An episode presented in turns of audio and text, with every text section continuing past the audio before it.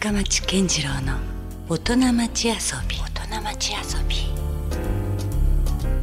さあ、えー先週に続きまして今夜も遊びに来ていただいているのは立石学部地店4代目の立石伊予田良二さんです、えー今夜はですね遊び心について迫っていきたいと思います。今夜もよろしくお願いします。よろしくお願いします。はい、まあ、先週ですねあの額縁屋さんの歴史がまあまず100年以上続いているという話から始まり、まあ、なかなかその額縁とはいえ実はそこから非常にこう世界が広がっていっているというような話もお伺いしたんですけども最初にまずあの突っ込みたかったところがまだ話ができてなかったのがですねお名前なんですよ。はい。立石伊予田良二という名前はこれは別に芸名とかではなくてはい。本名らしいですね。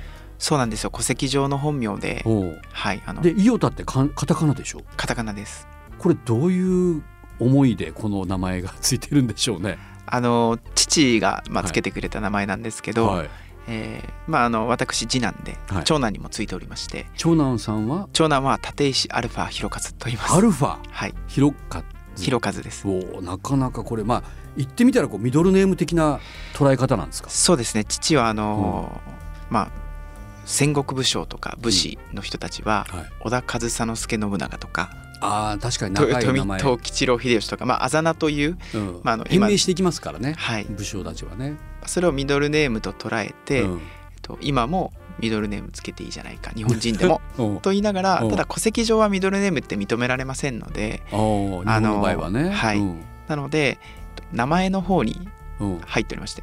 ああそうなんだ。だから名字は立石。はい。で名前が伊予田良二みたいな。はい分かれてないと。分かれてないんですあの、まあ、もちろん皆さんイオタと呼んでくださるんですけれど、うんうんうんでまあ、これはまあそのミドルネームをつけたかったっていうところだったり、まああのまあ、なんでじゃあイオタアルファなのかってこれあのそこをまず知りたいですね。ギリシャ数字ではい。アルファから始まってオメガで終わるおはいはい。あの世界中世界共通でそはいの数単位として使われるギリシャ数字ってありますが、ありますね。うんうん、でこれの長男なので立石アルファ弘和なんですよ。始まり。一はい。うん。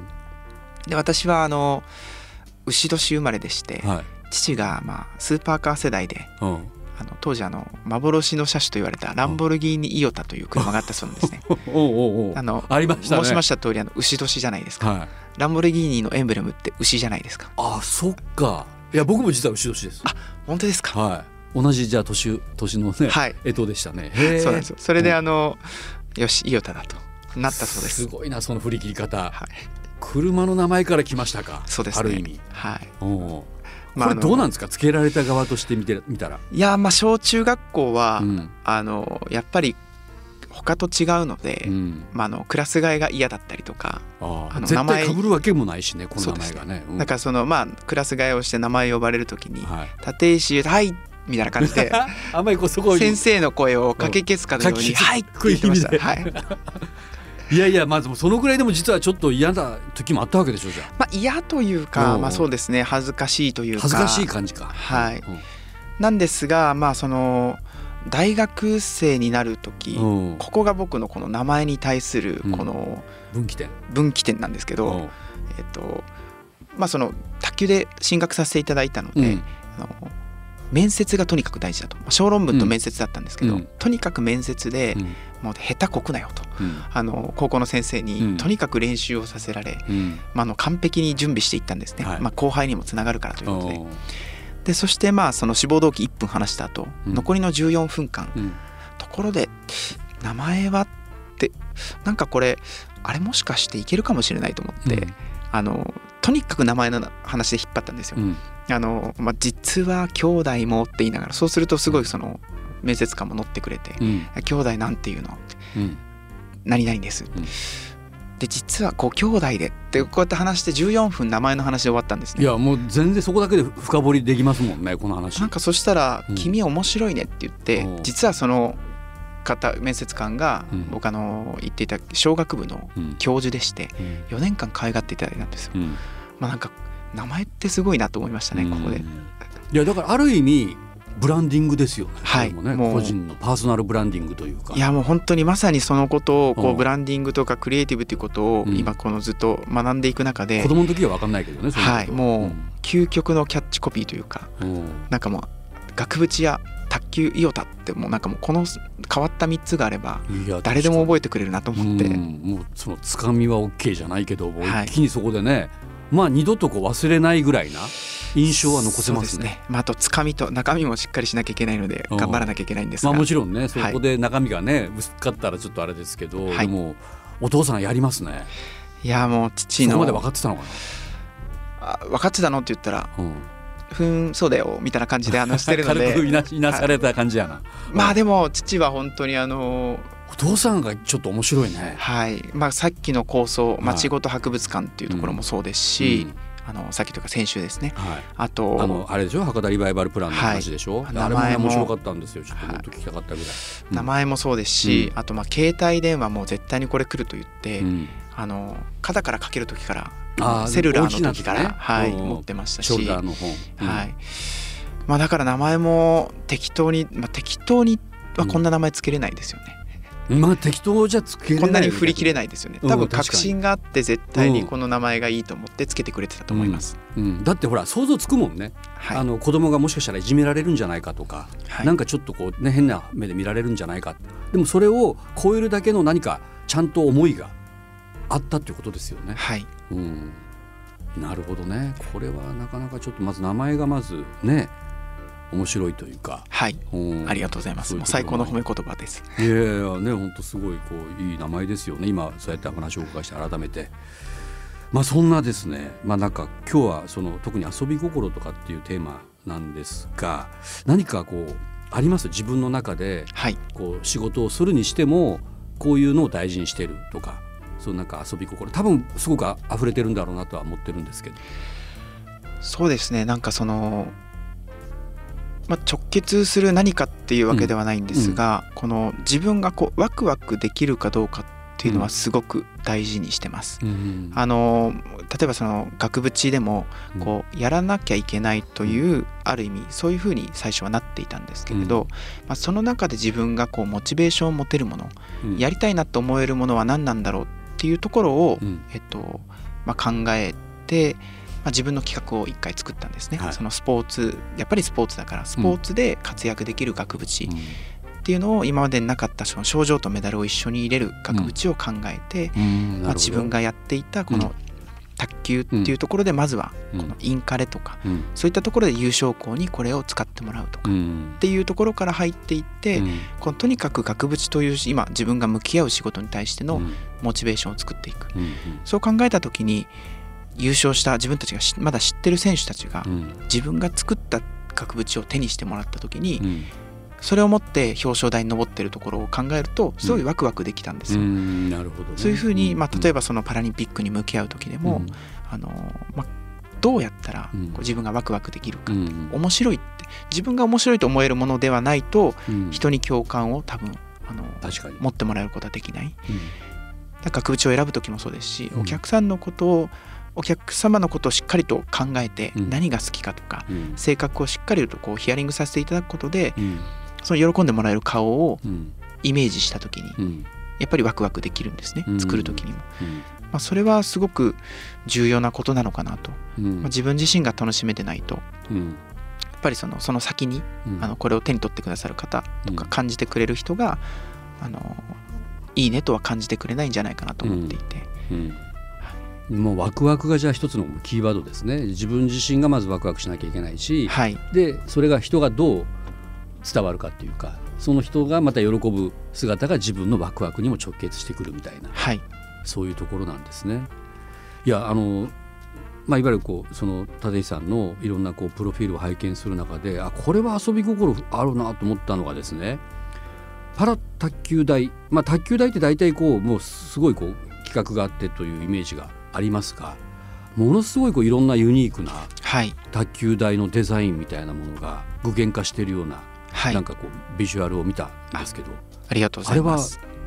まさにそういう遊び心なんですか？そうですね。まあ本気の遊びというか、うんうんあのーこの共感を生むためはいにどうしたらいいんだろうということで、はい。と、クリエイティブチームを、えっと、組んで、はい。まあ、その園から組ませていただくことになって、そのまあ彼らと一緒にとにかくそのどうやったらこれが伝わるかっていうのをずっとこう考えて考えてこうじゃないああじゃないってずっとこうやってた中で出てきたもう最高のアイデアなんですがうん。この障害という個性をうん。えーどう伝えるかうんっていうのをえー彼らそのアスリートたちがうん。パラアスリートたちがえー卓球台に卓球に対してうん。こう対峙した時にうん。あのどのような世界で戦っているかっていうのを可視化したんですね。うん。あのきっかけとしては、うん。あの東京パラリンピックの前に、うん。福岡県もそうですがいろんなその地方自治体がイベントをどんどんどんどんやってくれていたんですよ。うん。体験イベントですね。車椅子持ってきて卓球の体験をするとか、でもどうしてもそれじゃ物足りなかったというか、うん。あの普段から座ったことのない車椅子やったことのない卓球を体験しても、うん。なんかそれでまあ難しいねとかうん。大変だねもしくはかわいそうね、うん。頑張ってって、うん。そういうインプットしか生まれないなと思ったんですよ、うん。でもやった時にそれこそワクワクするとか、うん。何これってなるとかうん。その彼らが戦っている世界がうん。この五体満足のままで完全力でチャレンジできるとか、挑戦できるうん。感じれるっていうところを求めていった時に、うん。例えばそのこの卓球台細長い台がありますが、うん。車椅子の選手ってうん椅子に座っているので思いっきり台の中に足を踏み込んでうん。遠いところを取りに行けないんですよ。うん。例えばネットの前とかのボールって届かないね。どんなに手を伸ばしても届かないんですね。うん。でこれがその車椅子選手にヒアリングをした時の,、うん。あのあ答えだったんですね。うん。私は車椅子に座っているのでうん。ネットの前に落ちたボールはどんなに手を伸ばしても届かないので、うん。自分のエリアがすごく長く感じるんですと。それをデザインしてもらあのスケッチしてもらったんですよ。うん。でそのスケッチをもとにデザイナーと一緒にうん。デザインに落とし込んでいってうん。そうするとこれってこの片方だけがうん。自分のエリアだけがすごく長くなっている卓球台にうん。健常者である僕が立った時にうん。めちゃくちゃ長いねっていうのを何も体験せずに感じれるんですね。うんでもそれを遠目から見た時にえ何これ？こっちだけすごい長いじゃん。うん。でもなんかかっこいいよねこの台とか。うん。面白いねうん。ってなるじゃないですか,、うんポジティブなインプットでうん。実際にそれを卓球チャレンジした時にうん。本当にネットの前遠すぎて届かないんですよ、うん。思いっきり足体乗り出してそりゃそうなりも届かないますよね。届かないんだけど。うん。うん。でもそこを狙ったりしてうん。届かないよずるいよみたいな、うん。うん。そのやり取りがもうすでにこの楽しんでるんですよ。うん。でもそれがリアルなうん。パラアスリートが感じている卓球で戦っている世界なんですね。なるほどね。別にそんな特殊なデザインっていうことではなくてあくまでもそのパラリンピックの卓球の選手から見えるイメージ。はい。これをやった時に例えばその通常の台でそう感じているので、うん。通常のえーエリアに、えーそのモデルになった選手。うん。でこの障害を表したうん。エリアに健常者の選手が入ったら、うん。これでやっと条件がイーブンでうん。真剣勝負が成り立つんですよ。うん。実際そういうこともやったりしたんですか？やりました。あのー東京で、えっと、6,000人のステージをはい。あのパラフェスというステージがあったんですうんがそこで真剣勝負ということで、うん。えーリオオリンピック銀メダリストの、うん。えー吉村真晴選手という方に来ていただいて、うん。であの東京パラリンピックのうん。旗手を務めたうん。岩渕選手といううん。モデルになった卓球台のモデルになった選手にはい実際にやってもらったら本当に真剣勝負が成り立ったんですよ。かなり互角の勝負になったんですか？互角でした。おお面白いなそれ。なんとかそれはその吉村選手が勝ちましたけれど、うん。まあ、終わった後のそのすぐのあの、まあ、インタビューで、うん。まあ、どこにチャレンジしていてうん。何がすごいかが分かった。う肌で感じたってことを言ってくれたんですね、うん。やっぱりその作る言葉はあります。その、うん。すごいですよね。障害にチャレンジしてっていうのは、あの作るというか、まあ、本当に思ってくれていてもうん本当に自分が体験したとは全然違うんですよね、まあ、そういったところを感じていただき、うん。うんだこの卓球台を作るまでっていうのは本当にもうなんかもう本当にできるのかどうかもわからないようなうん。プロジェクトだったので。いろんなデザインがありましたよね。なんかそのね。いわゆるエッジがもう丸くなってたりはい。するような。本当にこれがまあ面白かったんですが、うん。人それぞれ障害が違うので、うん。もしくは同じ障害でも障害の度合いが違ううん例えば半身麻痺でもうん。少し動く人とうん。結構動く人と違うんですよ、それだけでももう形が変わってくるんですね。変わってきます、うん。なのでその時は21人のうん。ナショナルチームのメンバー全員にうん。ヒアリングをしてうん。スケッチしてもらったんですが全員違ったんですよ、わあ人本当ね10社はい。重要というか。でこれって面白いなと思って、うん。やっぱこれこそがうん。パラ卓球の面白いところで,、うん。でこれをちゃんと可視化してうん。説明した時にうんどこで拍手をしていいかというこのうん。観戦者としてもあの楽しめると思ったんですよ。うん。単純にこれがスポーツエンターテインメントとして、うん。例えばその絶対届かないっていうところを、うん。この人間の限界を超えて例えば倒れこ倒れ込みながらも取った時って、うん。ここってめちゃくちゃすごいわけじゃないですか、あのワールドカップの三笘の1ミリじゃないですけど、うんこの1ミリの世界で卓球も戦っているので、うん。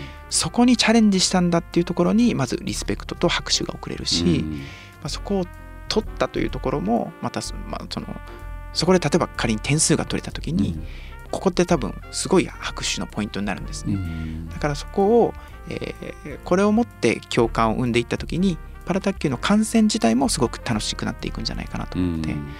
いやなんかそこもね非常にこう進化の過程みたいな話のようにも聞こえるんですよね。はい。だからもうなんか常に決まったものばかりを僕らはこう常識的に捉えてしまうけどもどんどん変わっていくかもしれませんよね、はい。そういう形態そのものもね。そうですね。うん。だからそのまさに今おっしゃっていただいたように、うん。このパラ卓球選手たちの一番の特徴っていうのは、うん。この想像力なんですね、うん僕らは、えっと、決まった形にとらわれているからこそうん。これ以上がないんですよ。うん。例えばフォアハンドだったらこう打ちましょうっていううん。打ち方があるわけです、うん。でも彼らは指がないからフォアハンドこう振れないからうん。こう振ってみたっていう、うん。自分の障害とか個性に合わせてうん。アップデートしていくんですね、うんそれってもしかしたら卓球を超えているかもしれなくててますよ。うん。なんかそういったところをだんだんこう具現化していったんですよ。その、うんうん。一番言いたかったこと言葉でしか言えなかったことが、うん見て目に見て説明がなく分かるように。うん。なんかそれをやっていくところがすごくワクワクしていて、うん。やりながらこれこれっていうふうにうん。なんかその本気でやってるんですけど、うん。使命感を持ってやってるんですが今考えたらうん。これ以上ない遊びだったなって思いますね。なるほど。いろんな学びがやっぱここにもありますね。遊び心からでもそういう想像力が生まれてくるっていうかねそういう話でした。さあ改めて立石さんにとって遊び心とは何でしょうか？そうですね。あの本気で取り組めてうん。本気で楽しめるもの、うーん。なんかその時間が遊び心なんじゃないかなというふうに思います。なるほど、でもその本気っていうところがポイントですよね。そうですね。だから遊びもなんかあのいつまで遊んでるのみたいなちょっとネガティブに言われることが結構多いんだけれども本気でやればねその遊びっていうのは非常にこうクリエイティブなはい。もののこうきっかけになることだってあるわけだしっていうことですよね。なんかアプローチはいろいろだと思うんですよ。なんかうん暇だから遊ぶかもしれないですし、でもそのその時間をどう過ごすかっていうところがうん。別に暇だからという遊ぶでもいいと思うんですけど、うん。なんかその遊びに全力であればうん。それはすごく有意義な時間で、本当にあの無駄ではないと思いますので。そう。だから僕もそこの無駄と言われるものがね実はものすごくこう大事かなと思ってます。なんか今そういう余白を許さないみたいな時代っていうか社会じゃないですか。はいだけど何かやはりこう人間が本当に豊かに生きていくためにはそういうこう余白とか無駄なもの遊び心これがないと多分本当人生なんてつまんないんじゃないかなって思うんですよね。はい、何でもなん、ね、全てが合理的にこうシステマチックにうんやったらああ便利だなってそれでなんか幸せかというと決してそうではないっていうね、はいのがあるので今日のさっきの卓球台もねいろんな形があっていいじゃないかっていう話なんかでも全くそうですよね。はい。だってそれ本当必要なものかどうかって言われたら微妙じゃないですか。はい。ね、別にその誰も求めてないよっていうものかもしれないけどもでもそこから何か誰かがインスパイアされる可能性は大いにあり得るしそこからまたね何か次のステージが広がっていくっていうことはあり得るでしょう。ね。そうですね。もう本当にもう本気でやった時のインプットこそが、うん。やっぱりこのこれからに生きていく自分の糧になっているなっていうのはこれ,、うん。これまでも本当に感じていて、まうんあ、その額縁屋だけやっていたら今のようなこのお客様に対しての対応ができなかったかもしれないですし、うん。まあ、パラ卓球でこの2013年から始めましたがそこのうん。その時にマイノリティと言われたものをうん。どうやったらみんなに共感してもらえるか。うん。たまたまこれは本当にいろんな方の協力でうん。あの形上あの世界最高峰のクリエイティブアワードを、えー日本で唯一金賞を取ることができたんですけどな賞も取られたんですね。あのうん。カンヌ国際クリエイティブアワードっていうのがあるんですが、うん。まあ、結局その過程本気でやって本気で遊んでるからこそ、うん。それが次の例えばその先ほどの清作さんのうん。アートのプロデュースとかキュレーションに生きてますし、うんそこからまた額縁作りにも生きてますし、うん。まあ、そこからよりなんていうんですかね、うん。あのクリエイティブを学ばせてもらったことによって、うんまあその別の企業さんの、うんえーそういったスポーツを生かした、うんえーブランディングとか、はいまあ、いろんなところにこう空間プロデュースも含め無て限に広がりそうな話ですよね。そうですねねどこにでも行けるぐらいな発想というか。ただそれをやっぱりその本気でやっていなければ、うんうんおそらくそれはキャッチできなかったものなんじゃないかなと思っています。なるほどね。まあすでに今話がもうこうやって出てますけども、その立石さんがこれからあのやっていきたいことだったり目指したい方向っていうのはどういうところに目がいってますか？えっとたくさんあるんですが、うんあの2つあえて絞るとすれば1つはそのアート。うん。今そのアートの、うん。えっと、アートディーラーという仕事もさせていただいておりまして。本業とかなり密接なところがはい。ねありますよね。そうですね、まあ、あの額縁という仕事はやはりそのアートというものもしくは中に入れさせていただく作品っていうものがあって生かされるもの、うん。逆にこちらが生かされるものですので、うん。まあ、その自分でこうずっといろんなものを勉強させていただく中でうん。やっぱりアートとか作り出していくうん。このアーティストに対してもすごくリスペクトを持って、はい。あのそれがまた自分の今ワクワクするものですので、アートのこの売買というお仕事も実はさせていただいておりまして、まうん。あ、その余白を作るこのうん。アートって今いわゆる投資とかうん。いろんな面で見られることが多いんですけどそうそれはそれのまさにその切っても切り離せないものではあるんですけれど、本当にいいものとは何なのかっていうこの自分にとって例えばあのお孫さんに描いてもらった自分の似顔絵ってうん。そのおじいちゃんからしたら宝物でしかなくて、モネの絵と比べてもうん。やはりそのお孫さんの絵を選ぶと思うんですよ。うん。それってなんかその本当の本質だと思っていて、なんかもっともっとアートに関わる方々もしくはアートを知らない方々にもアートの楽しみ方っていうのを、うん。えーもっと余白を持って楽しめるように、うん。自分が好きだからこれで僕はいいと思っていて、うん。みんながいいと思うからではなくうん。なんかそういったところを広げていくサービスをうん。今、あのいくつかやって考えているので、うん。まあ、それをしっかりとアートっていうものを深掘りしていきたい、うんそして額縁の仕事も含めうん。この子どもたちによりこのアートっていうもので感性を豊かにしてもらう、うん。そういったあのサービスを今あの、うん。作っているのでうん。それをしっかりつ広げていきたいっていうのが一つですね。なるほどね。もうしっかりもう見えてますねなんかね。じゃあ次のこうビジョンというか、そうですね。もうやるべきことっていうのは自分の中で、うん、まあ、あの今取り組んでいるところです。あのちなみにですけどお年今おいくつですか？今37歳です。37はい。あでももうすごいなんて言うんだろうこういろいろ見えてますよね。いえいえまだまだあの本当に与えられてやっていくだけなんですがいやいや。チャンスと機会を。うん、なんかその僕が素敵だなと思うのはなんか垣根を作っていない感じ、はい。そのむむしろその本質がちゃんと捉えられていたら、まあ、いろんな何かこうねところでもそこはどんどんむもうなんか無限に広がっていくところだからそれはワクワクしますよね。そうですまだ見ねえてないことも含めて。はい。まだねこう着手してないこともまだまだたくさんあると思うんでそれがまたどんどん生まれていきそうな。はい。まあなんかなんていうんですかね関係ないことでも、うん。まあ、もちろんその一定のフィルターを通してですけれど、まあ、取り組む時に、まあ、こじつけでもいいので、うん。これを額縁に生かすとしたらどうなんだろうっていううん。逆の考え方もしたりもしていて、うん。まあ、例えばそのまあ CM の監修やってくれとか、ドラマの監修やってくれみたいな話を、うん。あのありがたいことにいただくこともあったんですね。へでそれを取り組んでいく中で、うん。あこれが自分のその先にどう生かす生きてくるんだろうっていうことを楽しみながら本気で取り組んでいくとか、まあ、そうやっていくと本当になんか毎日が楽しく、楽しいですよね。はい、インプットになっていくなと、うん。なんか僕なんかが今ね先週から今週と話をお伺いして思ったのは額縁から生まれるアートがあってもいいなと思いましたね。ああはい。ねあこの額に合う作品が逆から生まれてくるみたいな。そうですね。そんなことだってもしかしたらあるかもしれないですけどね。そうですね。まあそれがあったらすごく楽しいなと。ねはい。本当なんかいろいろ広がっていきますね。まああの、うん。そうですねちょっとあの半分ダジャレのような感じなんですが、まあ、結構何やってるのって言われることが。最近多くうん。なので、うん。まあ、枠にとらわれない額縁屋をやってますって言ってます。そっか。額縁だけに。はい。いいですね。ちょっと落ちましたね話が。すいません。はい。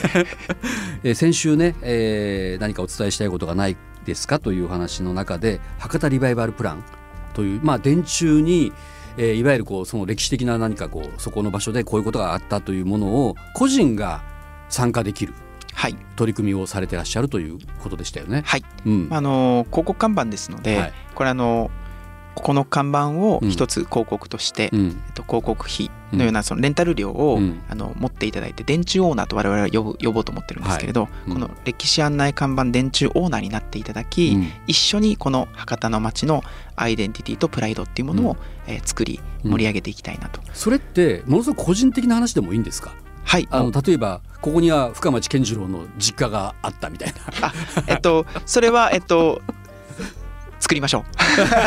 ではないんですがあのまああの本当に例えばなアピールは別にしたくはないけどもいやなんかねあの、たくささんあります。例えばその、うん。明太子の服屋さんの話であったりとか、それはもう皆さん知りたいというかね、はい。かあったら。とかまああの付属小学校の前に立っているうん。看板については、うん。あの小金丸彫刻さんという、はい。えっと、これもずっと歴史のあるあの印鑑屋さんなんですが、うんが、えっと、付属小出身だから、うん。僕ここのオーナーになりますと言って今やってくださってるんですね。ね。まであそれが年間1万8000ぐらいでそうです。できるという。で看板の作る新しく作る場合はうん。プラス5万円なんですが、うん。まあ、本当にその金額でうん。ずっとこう、地域の歴史を一緒に作っていくこと。いうなるほどね、まあ、ぜひ皆さんご興味ある方は、まあ、これはい。個人、法人でも参加できますから博多リバイバルプランこちらで検索をしていただいてはい。博多の街にいろんなもっと歴史を感じてもらう場所をね作っていきましょうという話です。まあ、街全体がこう学装されていくような、まあ、そんな話にもなりましたけどもね。はい。あの先週今週と2週にわたってあの非常にこう面白いお話ありがとうございました。ありがとうございました。立石学部地点4代目の立石伊代田良二さんでした。どうもありがとうございました。ありがとうございました Love FM Podcast. ラブ f m のホームページではポッドキャストを配信中スマートフォンやオーディオプレイヤーを使えばいつでもどこでもラブ f m が楽しめますラブ FM.co.jp にアクセスしてくださいね Love FM Podcast.